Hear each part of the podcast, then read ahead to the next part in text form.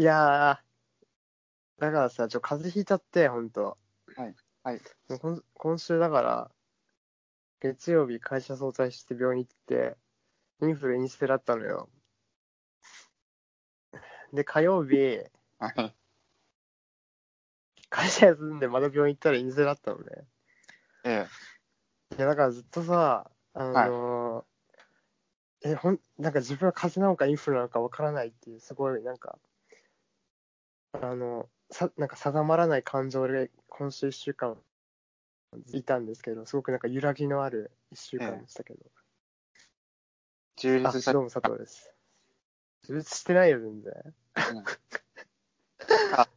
あの、はい。アイドシネマ、まったり映画語り、あ、始まりました。いや、でも本当にね。第3回。いや、よく3回も続きましたね。なんか、100回ぐらいやりたいですね、本当に。例えば、その、第何回忘れたから、あ、そうだ。でも、そういうの言ってかないとねそ。3回目の、はい。いや、記念すべき第3回は、どんな映画をそれぞあの取り上げるんですか？ちょっと待って、すげえ知らずらしい。第第まる、まるで台本があるかのようにね、話して、これ全く台本ないんだけど。まあ、今週はですね、はい。ミスターガラス、よし。見ました？え、見たよ。見たんですか？なんでまるで台本があるように喋んの？いや、本当にないんだけどさ。だからす、素晴らしかったですけどね、僕は。じゃあ、まずはなんか、お互いの感想、感交互想？はい。雑白な最初は。感想はね、うん。あ、でも素晴らしい映画だと思いました。素晴らしい。うん、素晴らしい映画だと思いました。うん。だから、えー、アンブレイカブルスプリットっていう風に見てきた人からしたら、すごい嬉しいんじゃないかなってうん。思うような作品でしたね。実際僕は、あの、すごく短期間に集中的にアンブレイカブルスプリットって見て、ミスターガラス見たわけですけど、すごく、あの、ふあの伏線がちゃんとしっかり回収されてたのももちろん嬉しかったし、うんあとその、シャマランの映画の最後の方ですかね、その、ある種、まあ社会に対するメッセージ性みたいなのが、うんなんか力強く出ていて、それにすごく心打たれたっていう印象があります。うん。はい。あの、ブログでもね、すごい高評価されてましたもんね。あ、そうですね。まあ、そんな感じですね。あ、いいんですか？それだけで最初は。はい。え、サーどうだったの？いやー、なんですかね。はい。うーん。テーマ性はすごい好きですね。ただ、好みか、好みじゃないかって言われると、はい。ちょっと、好みとは言い切れない。っていうタイトル。い僕も、はい。や、アンドレイカブルは好きなんですよ。僕。オムレガブル？うん、はい。うーん、なんだろう。オムレガブル、うん、はい。ただ、その、あれは続きの話のようなうん。感じで、まあ、えっ、と、スプリットの2週間後ですよね、設定は。なんかそれぐらいだった気がするんだけど。あ、そうなんだ。うん。そう、だから、あの、はい。途中で終わってしまった物語をはい。前に進めてくれたって意味ではすごい好きなんですけど、なるほど。はい。だけど、あの、なんだろう。女医さんがさ、あの、3人に面談するシーンあるじゃないですか。あ、ありますね。精神科医が。自分の中であそこからスタートっていう感じで、うん、はい。それまではあんまり乗れてなかったですね。あ、助走が長すぎるみたいな。うんうん。うん。まあ確かにね、すごい、すごくその後半アクセルがかかってきたっていうのはあるかな。特に後半30分とかすごかったと思うけど、うん。それまでかな、まあ結構スロースタートだったなっていう、うん。まあ印象は僕も同じかもしれないです。でも、見ていて。やっぱその、アンブレイカブルが、はい。アンブレイカブルってあの、まあ、ブレブレイカブルが壊れやすいとかって意味だから、はい。はい。アンが否定語なわけで、その、まあ壊れない。はい。壊れにくいっていうとこだけど、いやー、すごい。英語の勉強になるな。はい。えー、っとね。で、あの、まあ、はい。タイトルはその、タイトルを指してるのは、あの、はい。ダンだっけ、あの、死なない男。はい。どんな災事故に遭おうと無傷でいるはい。男の、水には、水には弱いけど。はい。まあ、タイトルはそう、ダンを指してるんだけど、はい。やっぱりあれはあの、サミュエル・ジャクソン、うーん。演じるイライジャのはい。物語っていう風に見てたから、はい。で、今回はそのままそのタイトルがミスター・ガラスってそうだね。はい。イライジャの物語。はい。で、イライジャがその起き出すのが、もう本当後半からだから、そうだ、そうですね。まあ、だって出てこないもんね、映画の中に。あ寝てますから。朦朧としてますから。えまあ演技だっていうことなんだけど。えうん。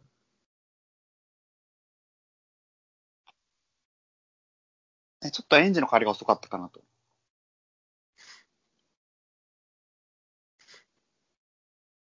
いやーでもまあでも、エンジンのかかりは遅かったにしても、やっぱ後半でだいぶ巻き返したっていうか、うん。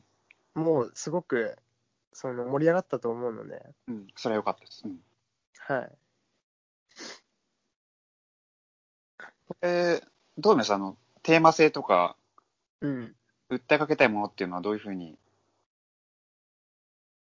感じましたそうですね。だから、まあ、ブログで書いたことの反復になっちゃうんですけど、うん。だから、まず、うん。やっぱり、ガラスから、すごくその、フラグメントというか、やっぱ、その、断片化していく。だから、はい、あの、ガラスが割れるようにさ、うん。割れてバラバラに粉々になるイメージっていうのがあって、うんで、それを、あの、すごく、あの、シャマランは大事にしてたというか、うんうまく使っていたと思います。それはどういうことかっていうと、あの、まあ、一度だから、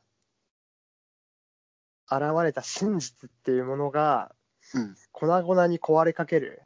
うん。あの、なんか闇の組織によって、うん。そんなことはなかったんだっていうふうに、うんあの真実に覆いをかぶかぶそうとする、覆い隠そうとするわけですけども、うんそれをあの阻止する。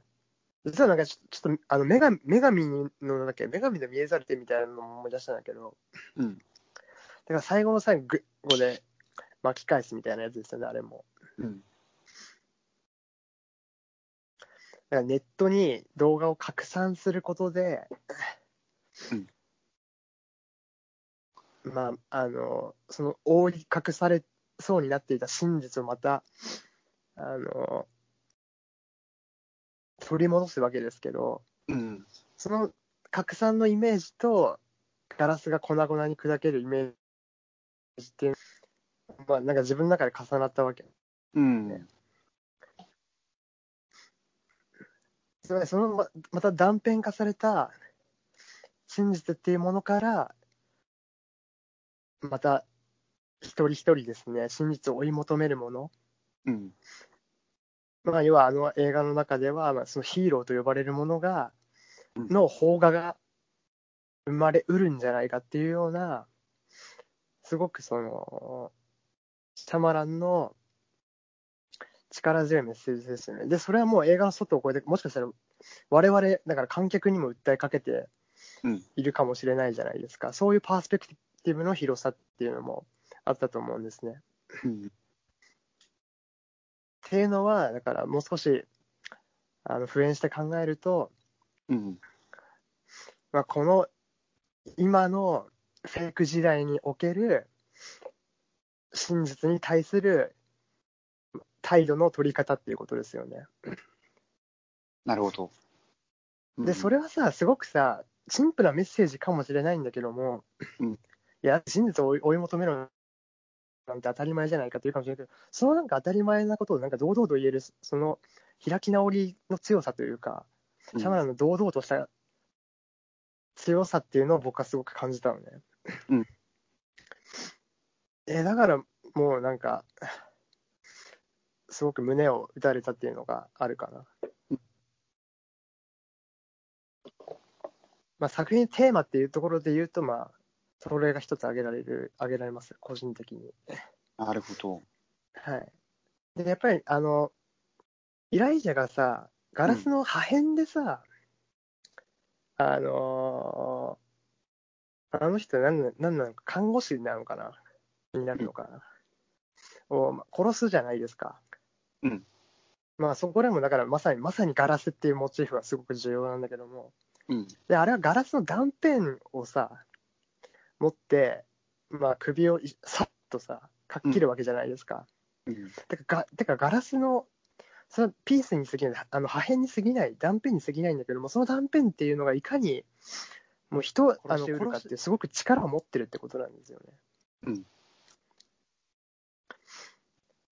だからあのシーンあたりが結構映画の一つの、まあ、大きい切断線になってるのかなっていうのは思うかな。そのガラスのイメージに着目したっていうことですね。そうですね。うん。なるほど。いはい。や、自分にはない視点なんで、あのブログにも書いてましたけど、書いてましたね。面白いですね。いや、だから、まさにミスターガラスっていう、まあ言わずもがなみたいなところございましたけどね。なるほどな。はい。え、なんかね、エンドロール、エンドロールもね、エンドロールだったから、なんか、なんかガラスの破片にさ、キャラクターのしゃあの顔があってみたいなうん。よのがあっかったような気気がするんだけども、うん。あだからすごい、やっぱり、まあ、当然じゃ当然かもしれないけど、ガラスのイメージっていうのはすごくやっぱ着目してると思うんだよね。うん。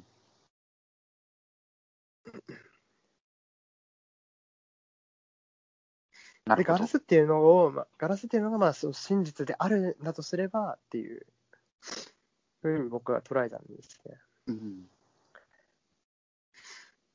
えーでも、じゃあ、スタンさんはそのテーマ的なところで言うと、うん。どういうのを着目しました？あの、作品としてはどう、ちょっと不満点が残るけど、やっぱテーマが好き、最初の言ったんですけど、はい。うんやっぱりこの、まあ、自分、個人的な解釈ですけど、はい。やっぱシャマランの映画って、はい。うんやっぱその信仰、はい。信じてることはい。ありますね。ってえ出てきてて、ー、はい。で、あの、ちょっと似てるなと思ったのが、はい。あサインって映画見ました？最初の映画だけど。サイン？あ宇宙人出てくるやつ。あ見てない。ああ。結構あれなんかネタになってる映画で、はい。あの宇宙人がなんか襲ってくるんだけど、はい。なんか最後の姿を現すんだけど、はい。なんかヘッポコ宇宙人で、はい。なんだこりゃみたいな。オチがこれか、しょうもねえみたいな。結構嘲笑されてるけど、はい。結構あれ好きで、あの、っていうのはなんかあの、主人公がさ、神父さんで、はい。神父なんだけど、ちょっと信仰心をね、いろいろあって、なっちゃってる？状態。うん。はい。そういう状態でその宇宙人がやってきて、はい。宇宙人を見ることで、はい。だから超、なんだろう、超自然的な現象を目にすることで、うん。やっぱ神とかそういう神秘あるんだみたいのに、ああ、面白いですね。はい。だから信仰をなんか回復していくはい。話なんだけど、はい。で、やっぱこれもさ、ミスターがも、はい。あのー、ジョイさんにさ、いろいろあの、なんだろう。あの、ダンさん、あなたはなんか、悪い人がさ、うん。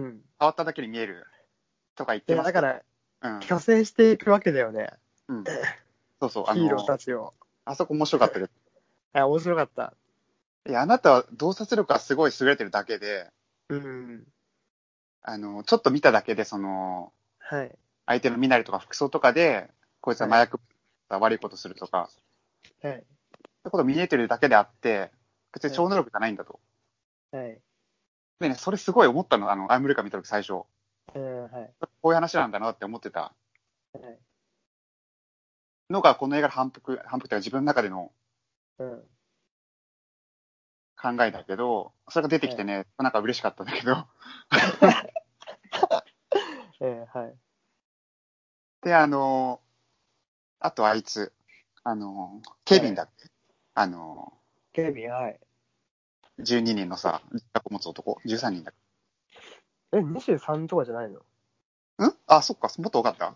うん。い まあ何にしろや、13だったらか、あれでしょ。うん。13面相じゃん。いや、まあいいんですけど、はい。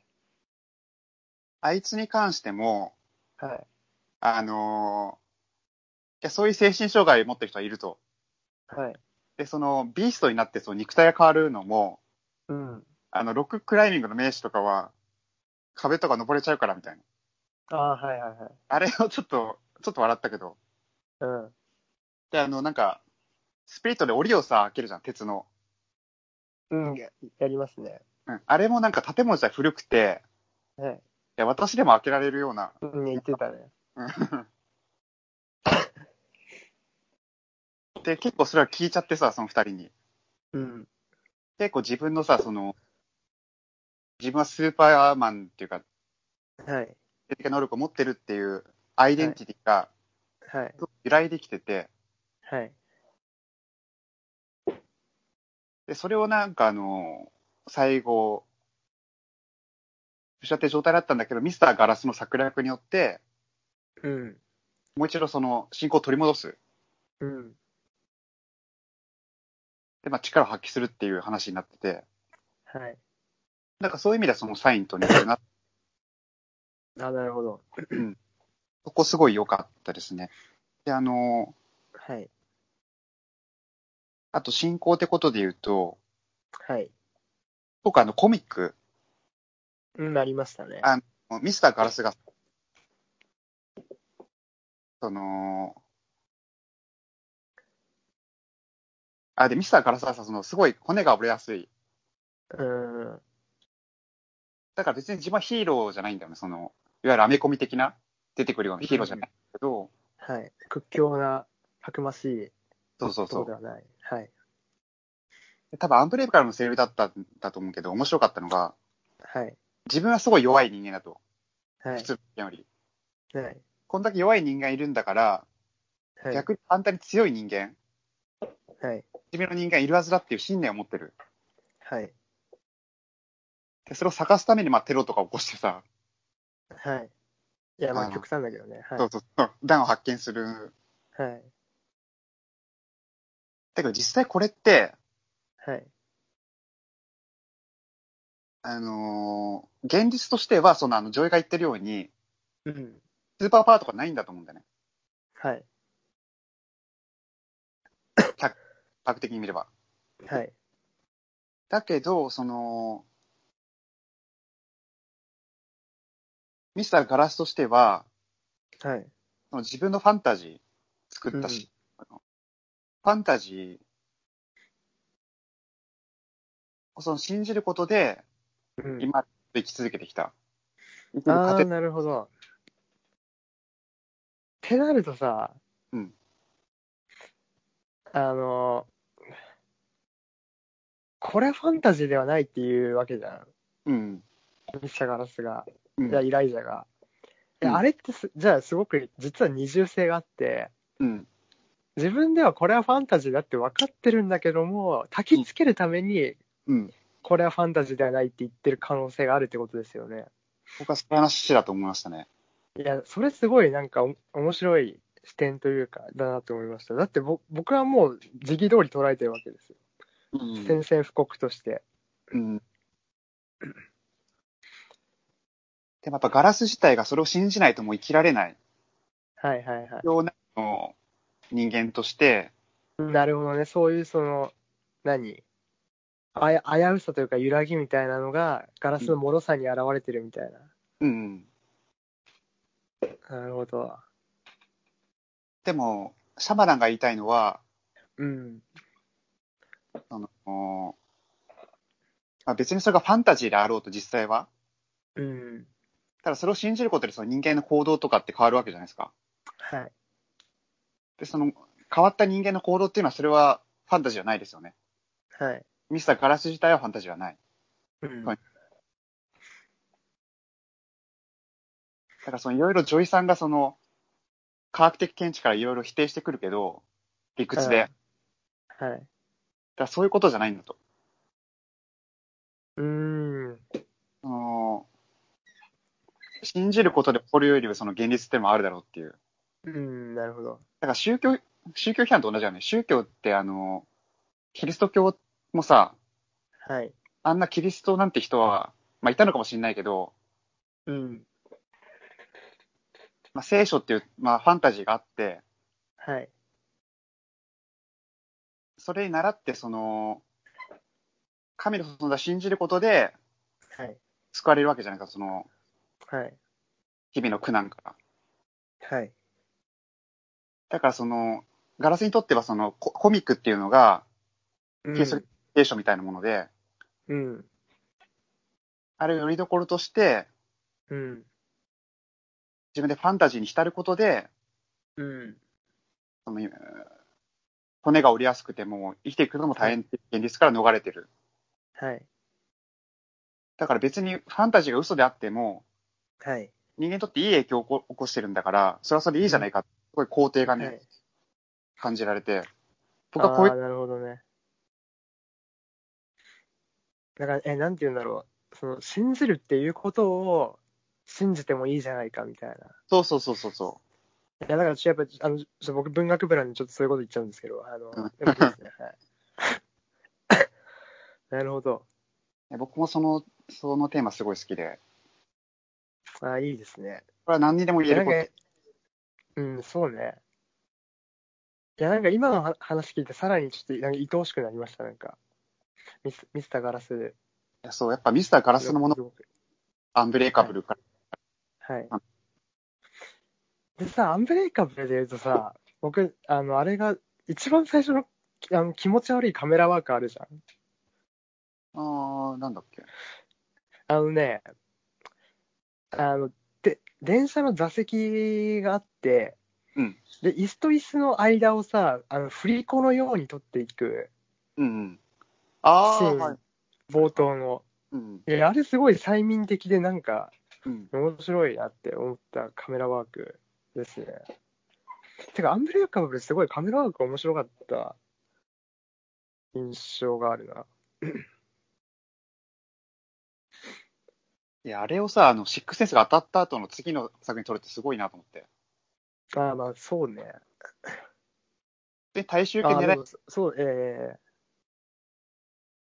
あれでさ、人気者になったわけだから、えうん。またなんかああいう大落ちね、あの、あいつは幽霊だったみたいなさ、はいはいはい。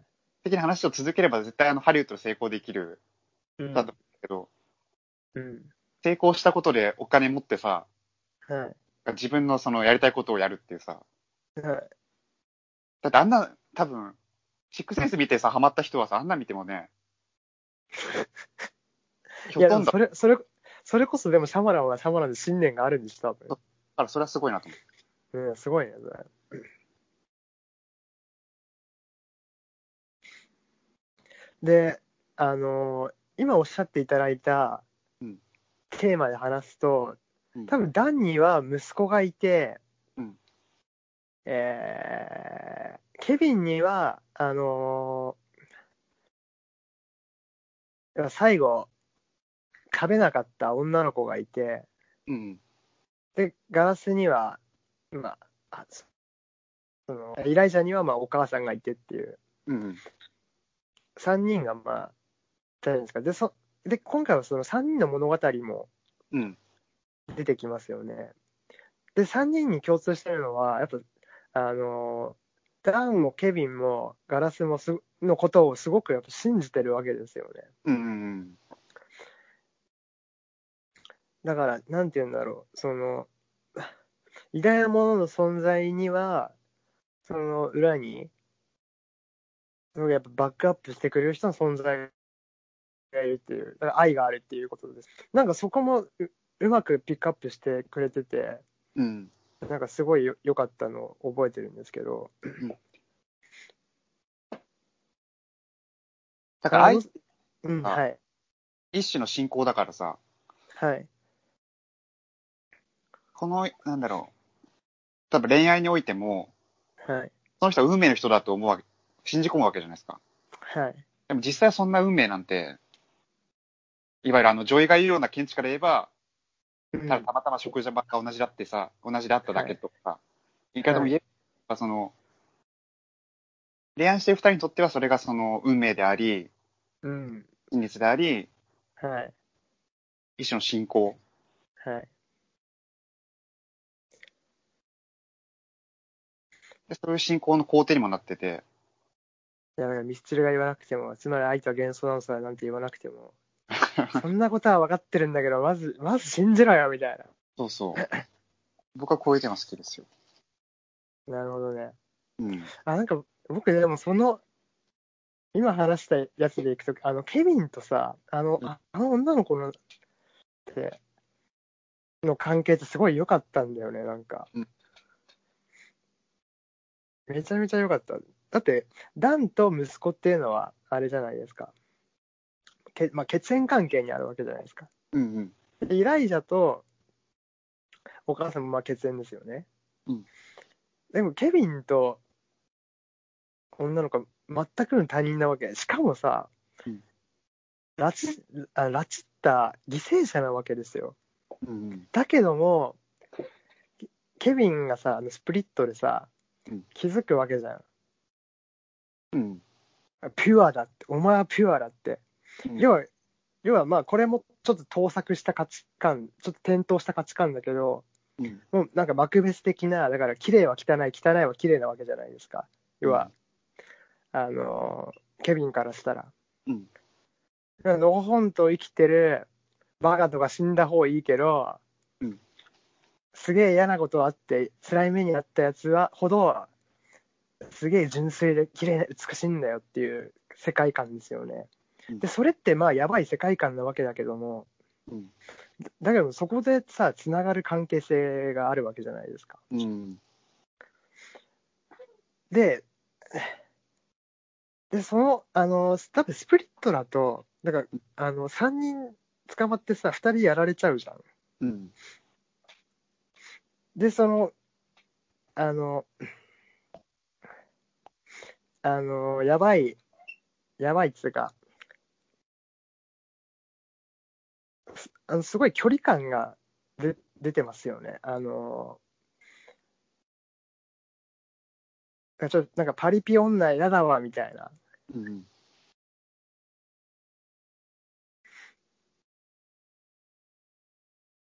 そんなえ名前出てこないんだけど、その現実の痛みを知らない人たちっていうことで。うん、そうですね。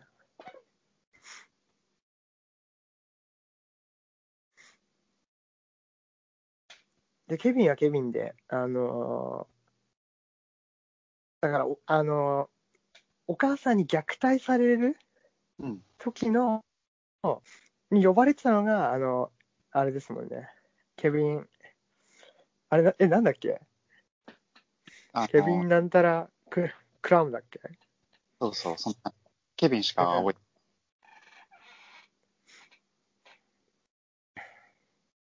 まあ、最後はね、あの、ケビンに戻って、ケビンがその、いろいろ人格あるけれども、うん。メインの人格であったそのケビンに戻ってね、死を迎えるわけだ。思いますね。あある意味ハッピー。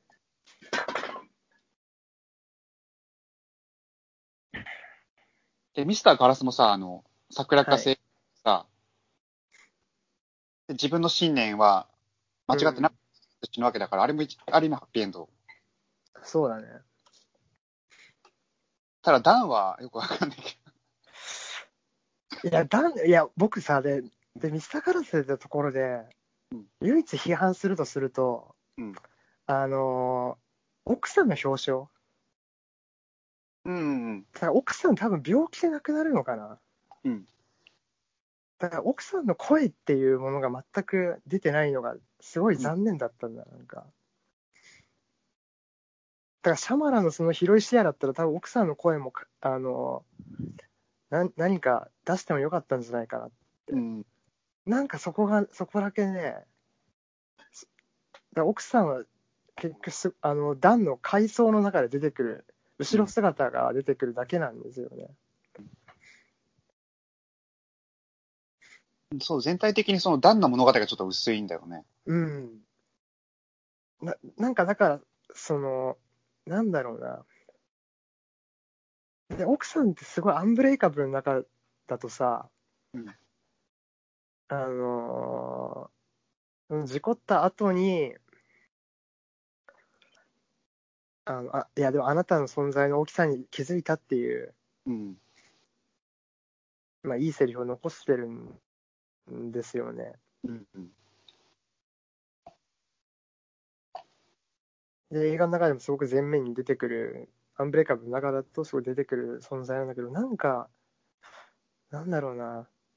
いや、そいや、なんかもちろんそこもさ、うん観客の想像に委ねるっていう視点もあると思うんだけども、うん。なんか、いまいちそこだけちょっとね、心に引っかかってる、なんか。うん。奥さんの声っていうのをもう少し欲しかった。そうね、前作から言えば。うん。だってあの、あの、シャマラン本人の物語出て、亀吉生のさ、ああそうだ、だからそれ言うの忘れてました。それ言うの忘れてました。あれが地実続きになってるって言ってや、やばいですよね。はいですね。見たことないわ、あんな。あれなんかどっかで会ったことあるよね、みたいな。何年前の話？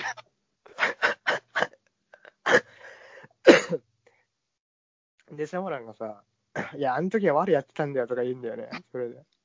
ええの、あれ。なんだこいつみたいな。あれ。あー結構序盤の方で。いや、あれ面白かったね。いやー、なんちょっと長いしさ。あ、そう、結構長かったね。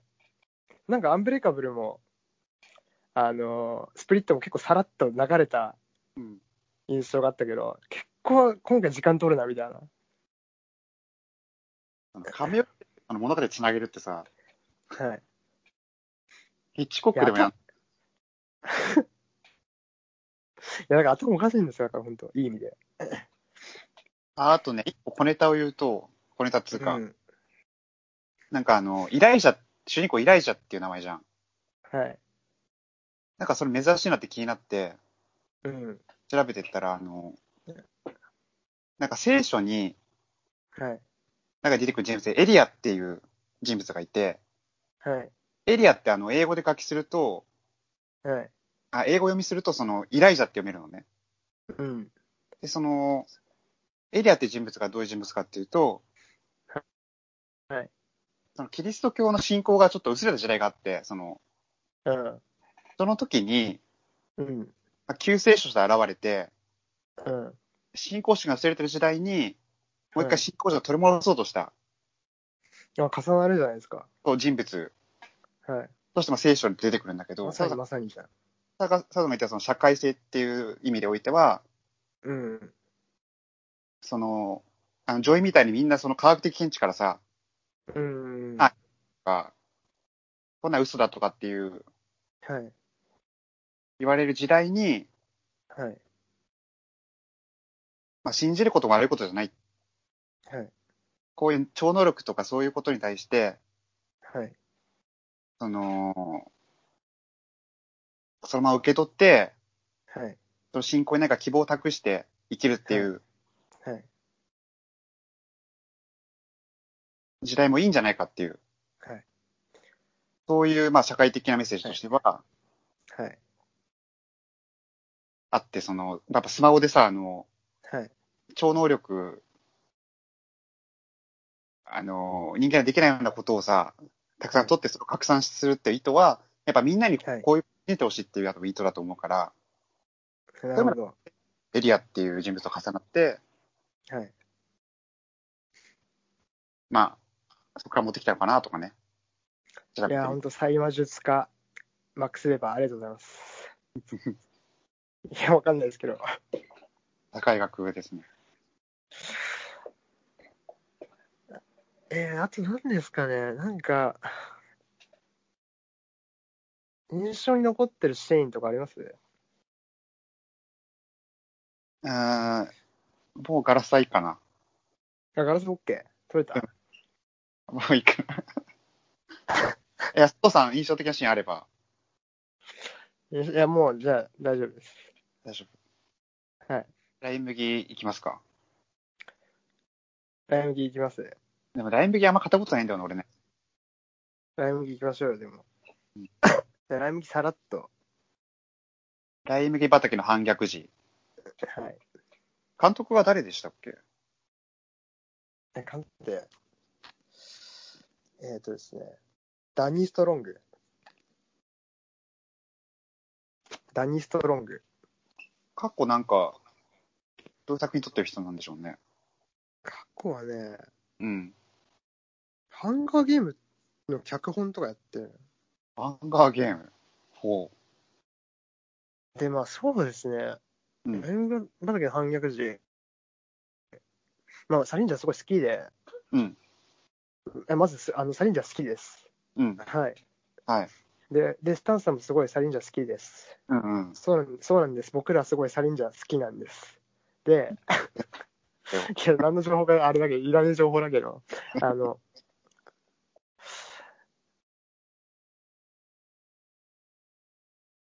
え、なんか冒頭だ、冒頭だったかな？あの、すごい、青、青が貴重のショットで、うんなんかゆ指すげえ震えてて、うんなんかね、なんか言葉を捉えようとしてるシーンっていうのが出てきたと思うんですけど、それがずっと印象的でしたね、うん。この映画では。うん言葉言葉を絞り出そうとするサリンジャーサリンジャーの指、あの震える指がうん印象的で、うんなんか、なんだろうな。で、でもそれ以降すごいなんか綺麗に、綺麗にまとまっちゃってて、うんうん。あんまり、なんて言うんでしょう。あんまり響かなかったですけどね。あ映画的な快楽があんまりなかった。うん。なんだろうな。いや、もちろん、だあのいや、ライ麦好きな人はすごい楽しめる。ライ麦好きな人はもちろんだし、サリンジャー好きな人ももちろんだし、うん。文脈が分かれば楽しめると思うけど、うん。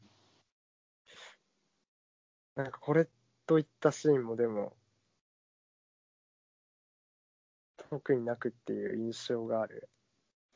で、僕全然それ知らなかったんですけど、うんこれすげえなって思ったのが、うん。まあだからサリンジャーほら、戦争に行くじゃん。うん。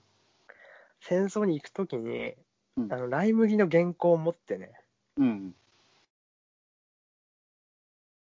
そのリュックに詰めて戦地に行くっていううんのが語られてましたけど、それやべえなと思いましたね。だからそこまでして、その、ホールデンっていう人間をいを生かしたかった。うん。あるいはもうホールデンっていう人間に生かされてたのかもしれないけども、うん。なんかそういうそのサリンジャーのなんか執念みたいな、ホールデンに対する執念みたいなの、作家の執念ですよね。うんっていうのが分かったのが、よかったです。うん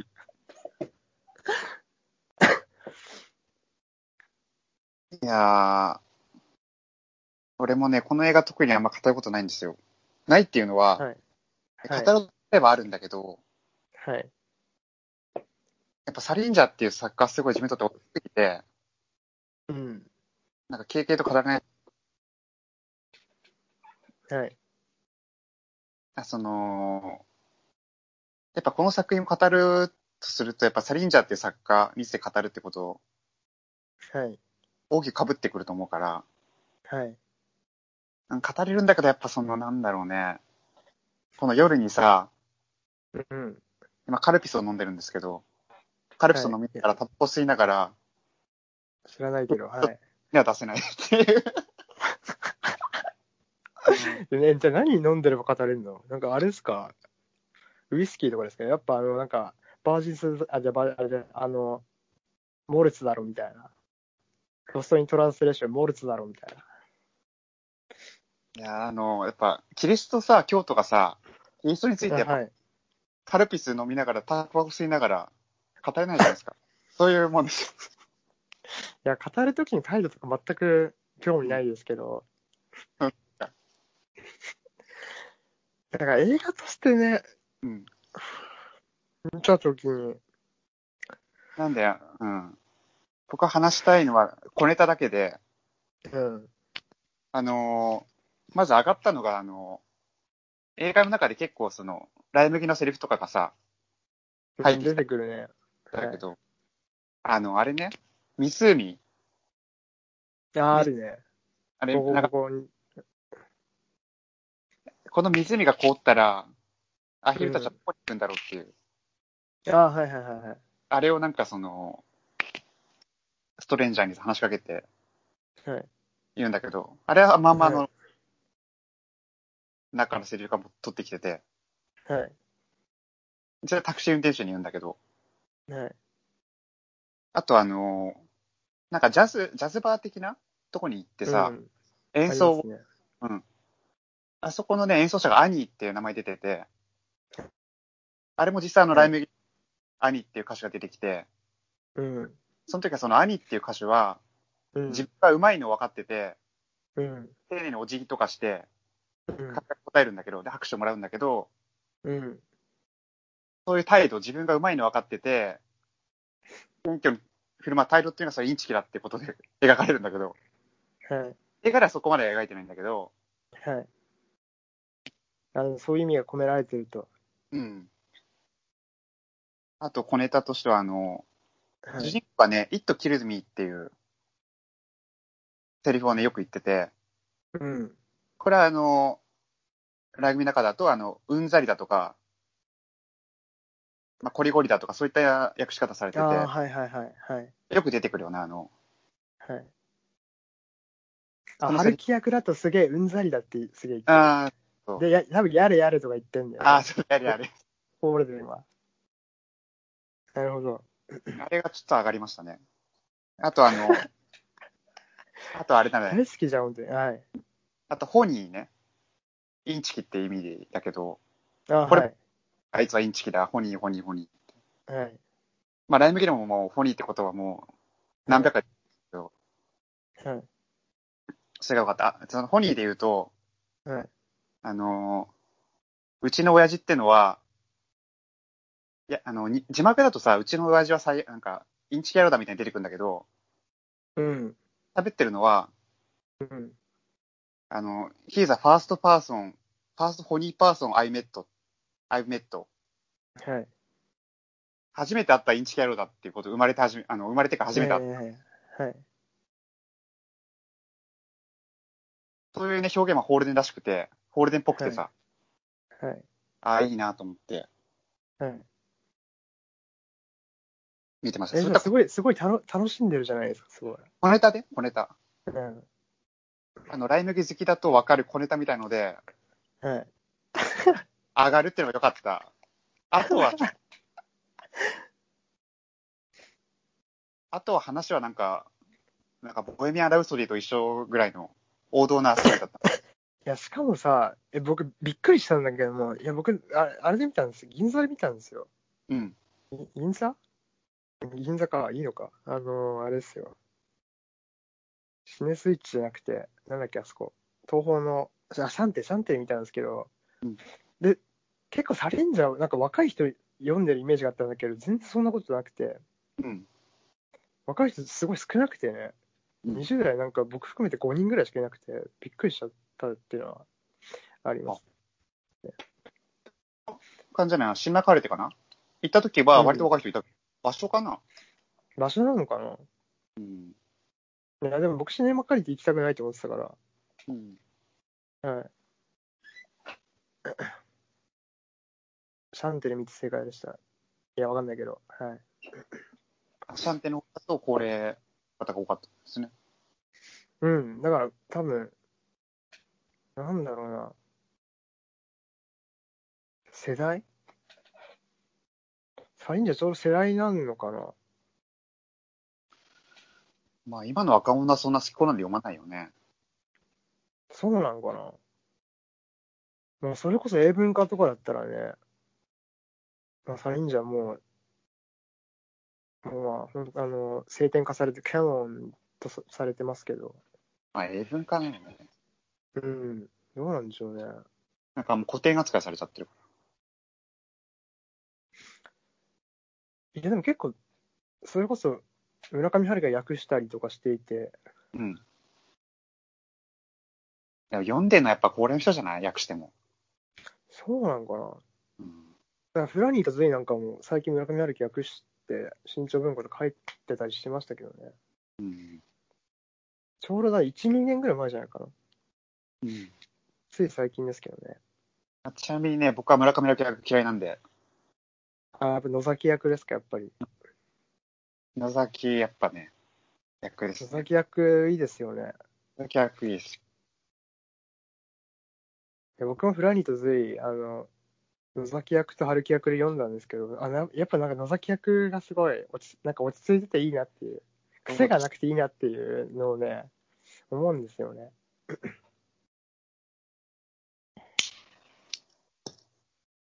まあ、ていうか、あれが最初に読んだ役だから、やっぱそれに馴染んじゃってるから、もうなんか、ああ、で、まあ好きすぎるから、うん。うん勝手に解釈入れんなみたいな思っちゃうから。多分いい役でもそうだから、俺はもう正常判断できえてない。えなるほど。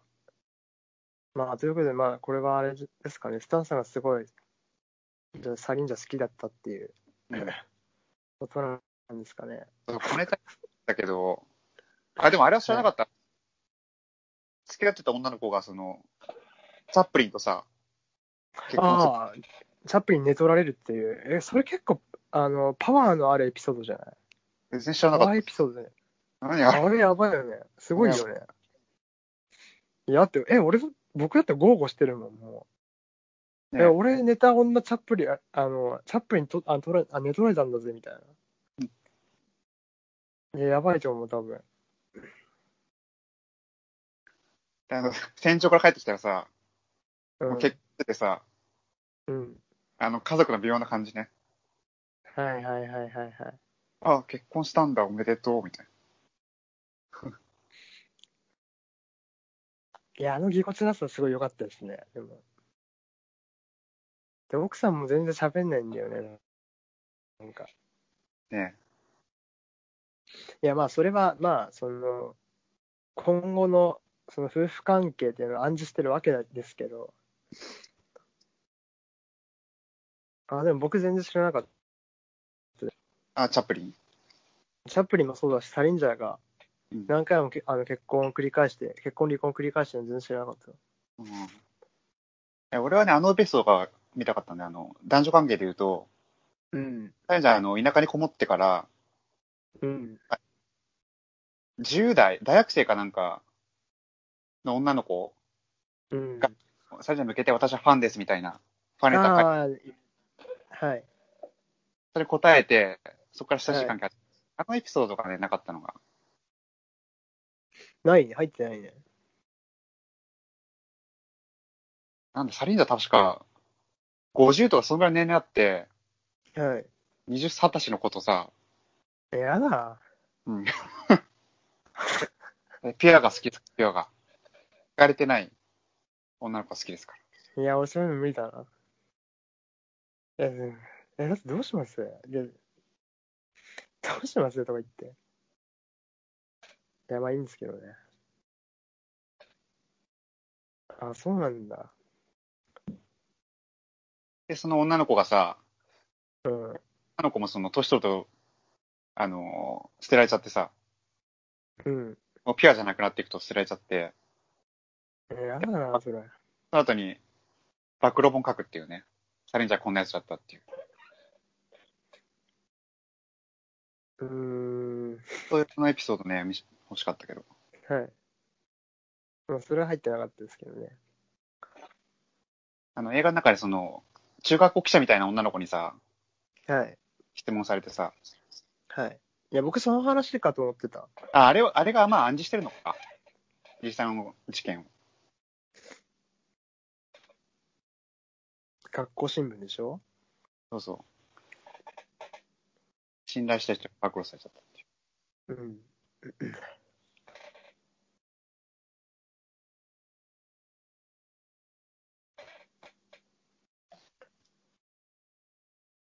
そういう感じ？うん。あと、ケビン・スパイシー、残念だなっていう。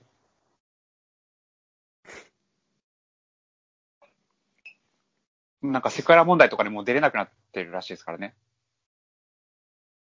え、そうなの？うん。なんかこれ撮ってる時はまだそういう問題出てなかった時で、えー、はい。なんかもうちょっと干されちゃったらしいんで、業界から。完全に？うん。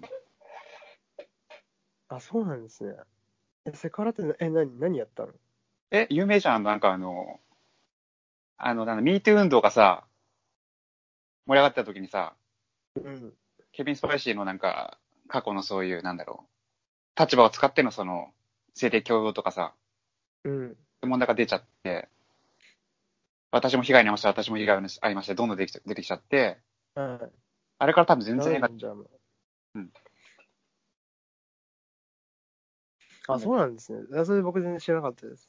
あ、じゃあもう、あれだわ、軽く見ちゃダメだよ、あれもう。遺作になんかなるかもわかんない。ケビン・スペーシーの？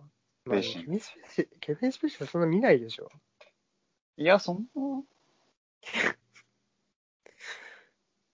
いや、ケビン・スペーシー見たさに、いや、どどうだろう。うんわかんないですけど。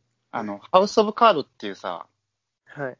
あのドラマがあって、それ大統領やってるんだけど、はい。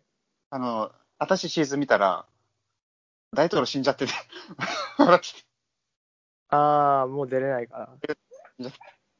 それすげえな。うん。あの、ケビン・スパイシー演じる男、大統領になが成り上がっていく話なんだけど、えー、はい。殺されててね、はい。まあそうなるにゃっていう。ああ、いいですね。まあ、っていうと感じですかね。うん。はい。